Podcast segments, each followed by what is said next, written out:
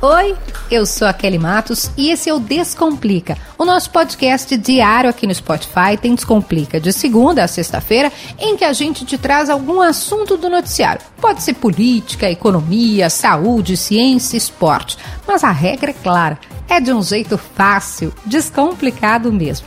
E o episódio de hoje vai entrar na questão econômica. A gente quer falar sobre taxa Selic. Sim, a taxa Selic voltou para os dois dígitos. Mas o que, que isso tem a ver com a minha vida? Ah, vem comigo que a gente vai descomplicar. Descomplica, Kelly. Antes da gente começar o nosso episódio propriamente dito, primeiro, muito obrigada por estar aqui conosco. É sempre muito bom contar com vocês, com os comentários de vocês nas redes sociais, no nosso grupo do Telegram. E não esquece de deixar as estrelinhas aqui, a classificação no Spotify. Kelly, onde? Aqui mesmo na plataforma no Spotify, você dá cinco estrelas, porque a plataforma entende esse conteúdo como importante, como relevante. E isso faz com que o episódio chegue em mais gente. O nosso nosso objetivo, falando sério mesmo, é fazer com que todo mundo entenda. Eu digo, sempre que alguém sabe, conhece algum assunto, fica muito mais fácil fugir de quem está querendo nos enrolar. Na última semana, o Comitê de Política Monetária do Banco Central, o Copom, confirmou o que já se esperava, era uma expectativa do mercado, e elevou a taxa básica de juros, a Selic, para 10,75% ao ano. Com isso, a Selic vai ficar acima da inflação acumulada em 12 meses. E isso vai mexer com a tua vida. Como?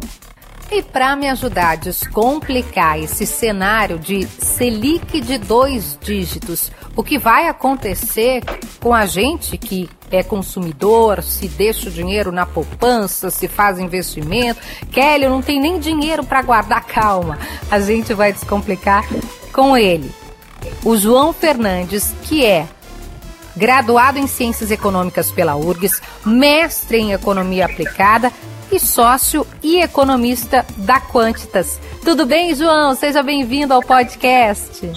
Tudo bem, Kelly. Um prazer estar aqui com vocês. Que bom te receber. Eu gosto sempre de começar esse podcast, que o nome é Descomplica, descomplicando do começo. A Selic tem um episódio aqui, o pessoal pode procurar. É a taxa básica de juros aqui do Brasil. Ela é uma espécie de, de baliza, de referência para aplicação de juros. Tu consegue descomplicar, assim, é, João, para pessoas leigas como eu entenderem por que, que essa taxa é importante? O que, que ela faz? Que referência que ela serve? Claro. A Selic é a taxa de juros que baliza todas as outras na economia brasileira. Em outras palavras, se você emprestar dinheiro para o governo, que é a instituição mais segura para você deixar seu dinheiro, é, você vai receber a Selic. Então, qualquer coisa mais arriscada que o governo, ela vai ter que pagar a Selic ou algo acima disso. Então, quando há movimentos na Selic, na verdade, o que está acontecendo é que todos os juros da economia estão mudando. Os juros uhum. dos investimentos que você faz, os juros dos empréstimos que você toma. E isso é efetuado através da política econômica do governo, mas tem um impacto direto nas nossas vidas. Por isso que é importante estar bem atento em qual patamar ela está rodando. Quer dizer, a gente, enquanto consumidor, se a gente precisar de crédito, de dinheiro emprestado, já que a Selic subiu, a gente deve ter juros mais altos para fazer esse tipo de operação? Exatamente, é, esse é o mecanismo. A partir do momento que há uma elevação da Selic, os empréstimos, de forma geral, vão passar a trabalhar com juros mais altos. Mas, ao mesmo tempo, olhando por outra ótica, se você, além de consumidor, também é investidor, você também vai ter uma taxa de juros mais alta remunerando hum. seus investimentos. Eu já vou chegar nesse ponto, então. Pessoal que consegue né, segurar um dinheirinho, tem gente que coloca na poupança ainda, tem, eu tenho um em casa que é super conservador e acha que poupança é o canal. Eu falo, gente, pelo amor de Deus. Mas uh, tem gente que investe, como você disse, né? Ainda mais com as fintechs, com, com a, a acessibilidade maior para a gente colocar o dinheiro para investir. É, o que que muda a partir disso? Poupança já não é mais o canal com a Selic alta. Já não é há algum tempo. Na verdade, a, a, poupança é um instrumento financeiro que existe no Brasil que eu sequer gosto de chamar de investimento, porque uhum. não há nenhuma circunstância que seja vantajoso você ter dinheiro na poupança. Uh, hoje, para dar alguns números, a, a poupança está dando um retorno ao, ao redor de 6,7% ao ano. É um retorno fixo, tá? Ela tem uma parcela variável muito pequena, a maior parte dela é fixa, então a Selic subindo, caindo, a inflação sendo mais alta, mais baixa, não muda o retorno da poupança para esses patamares de Selic. E, por outro lado, ela não é tão com um risco tão menor que outros investimentos disponíveis. Na verdade, existem investimentos que têm uma remuneração igual a Selic e que têm exatamente o mesmo risco da poupança. Então, é, você recebe uma remuneração maior, né? a Selic hoje está em 10,75% ao ano, como eu falei, a poupança te dá 6,7% ao ano, e a Selic, né, nesses investimentos que eu estou me referindo, tem o mesmo, você está correndo o mesmo risco. Então não tem nenhuma circunstância assim onde vale a pena hoje você investir na poupança. O que vale é a gente entender melhor quais são essas alternativas de investimento, que hoje são muito acessíveis e que são mais vantajosas para o investidor. Aí eu fico pensando por que é que a gente ainda fica com a poupança. Acho que talvez seja justamente o que você citou agora no final.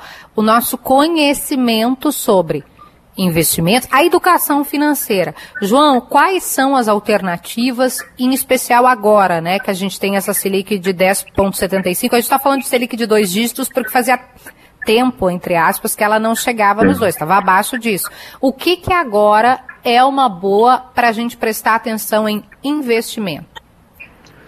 Bom, vamos lá. Uh, primeiro, é, explicando assim um pouquinho esse contraste entre esse, as, esses investimentos que eu tô, vou descrever aqui, a poupança. Né? Uhum. É, é, importante entender a poupança primeiro. Né? A poupança, na verdade, é um instrumento que os bancos utilizam para captar dinheiro para emprestar para financiamentos imobiliários.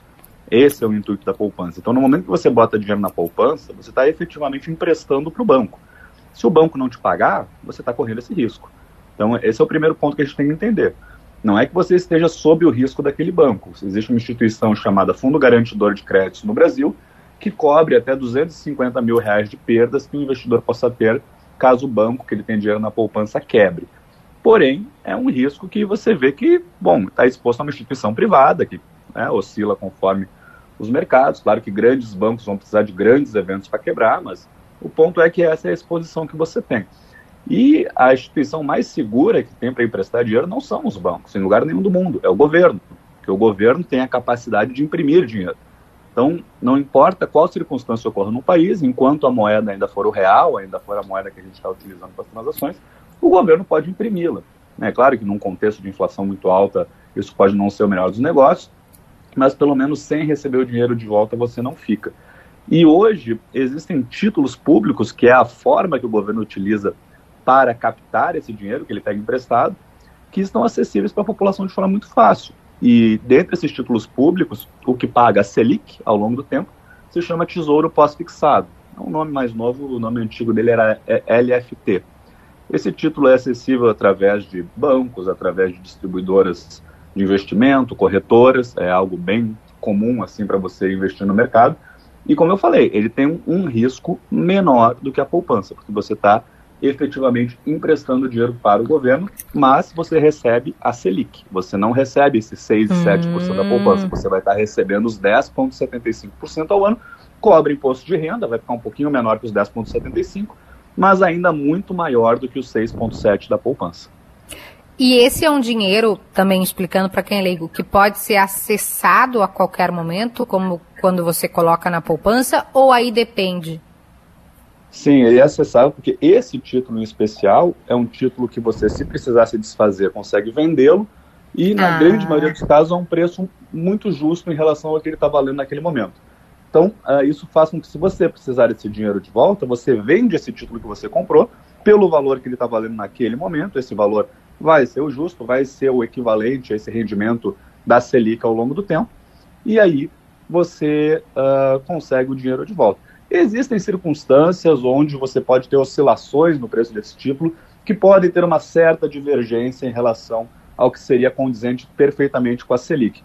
Mas aí, em termos práticos, é uma diferença pequena normalmente. Então, não vai ser algo que vai compensar, por exemplo, você ter o dinheiro na poupança, porque nunca vai chegar num patamar suficiente para que o retorno seja igual ao que você teria tido caso tivesse investido na poupança.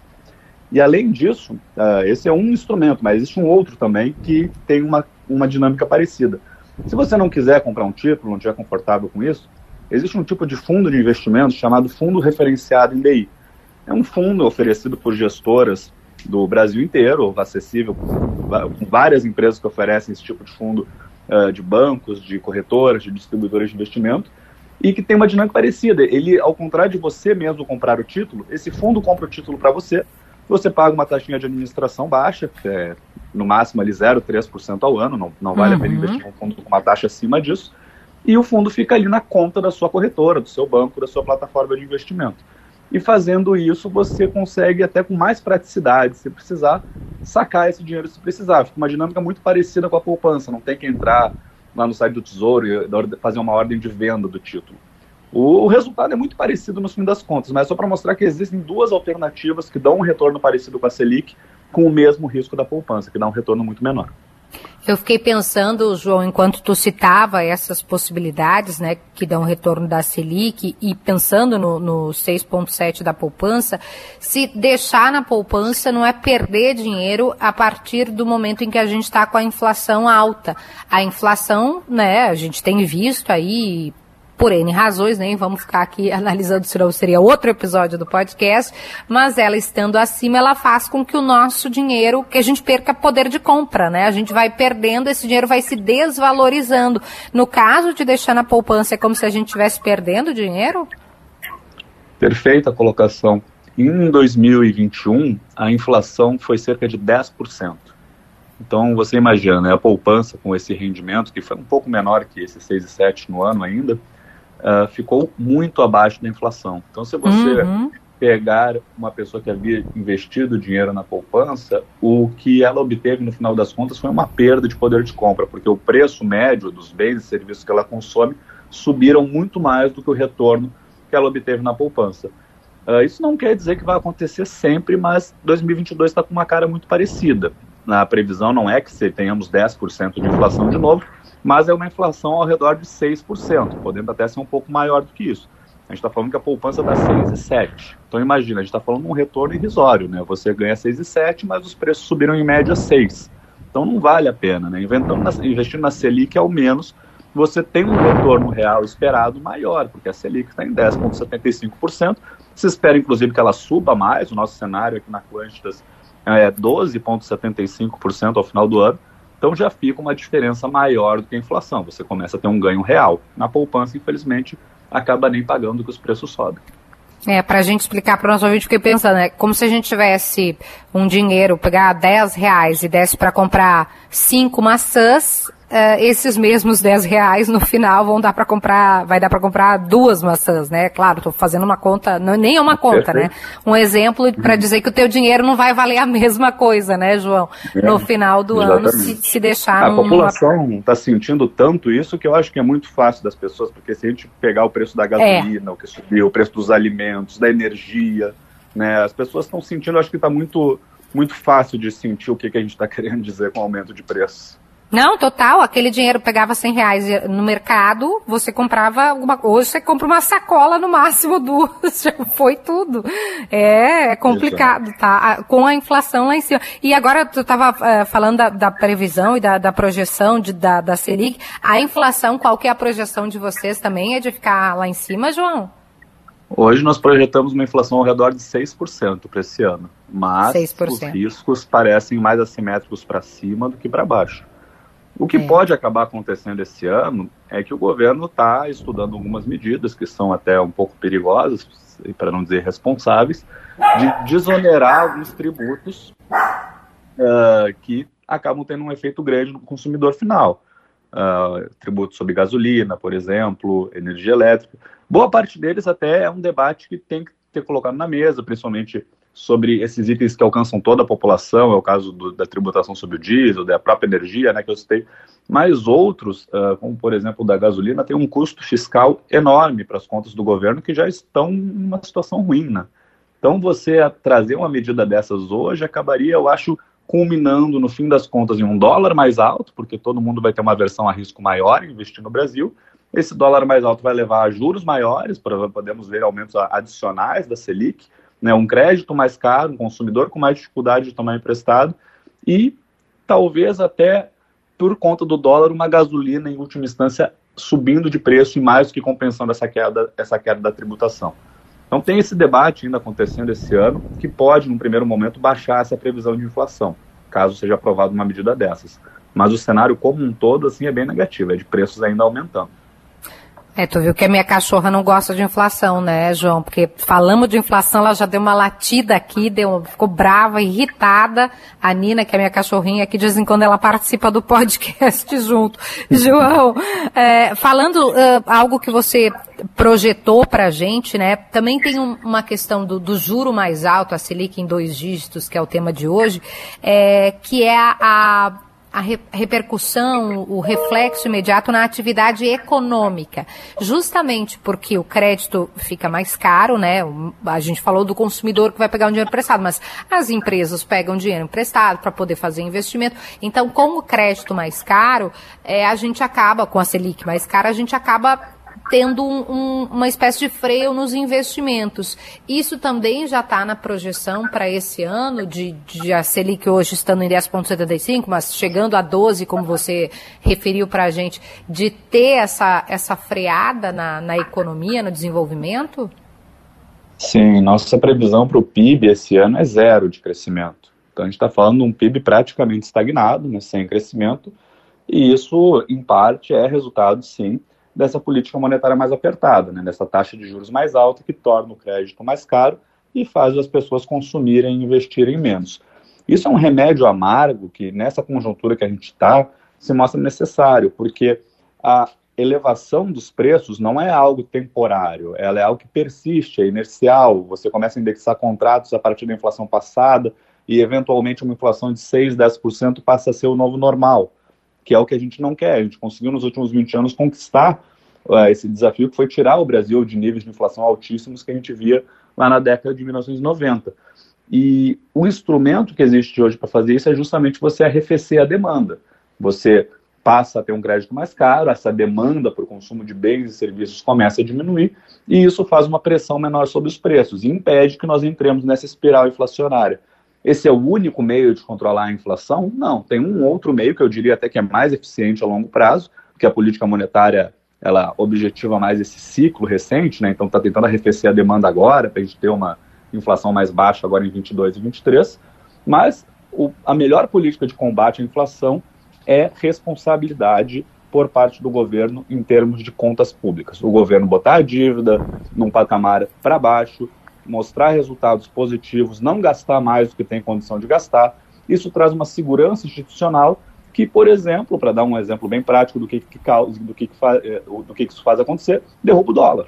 O dólar está é. mais baixo, o preço dos importados começa a cair. Além disso, aumenta a propensão a investir, aumenta a propensão a, a produzir, aumenta a oferta de bens e serviços sendo ofertados no país, mas oferta também uma dinâmica de preços mais baixos. Então, a longo prazo, essa é a melhor medida. Só que isso né, requer uma postura estrutural muito firme, né, olhando vários anos para frente, que nem sempre é o que a gente consegue ver sendo implementado. Então, hoje acaba que fica tudo nas costas da política monetária, que acaba tendo que subir o juro nesse patamar para tentar controlar a inflação.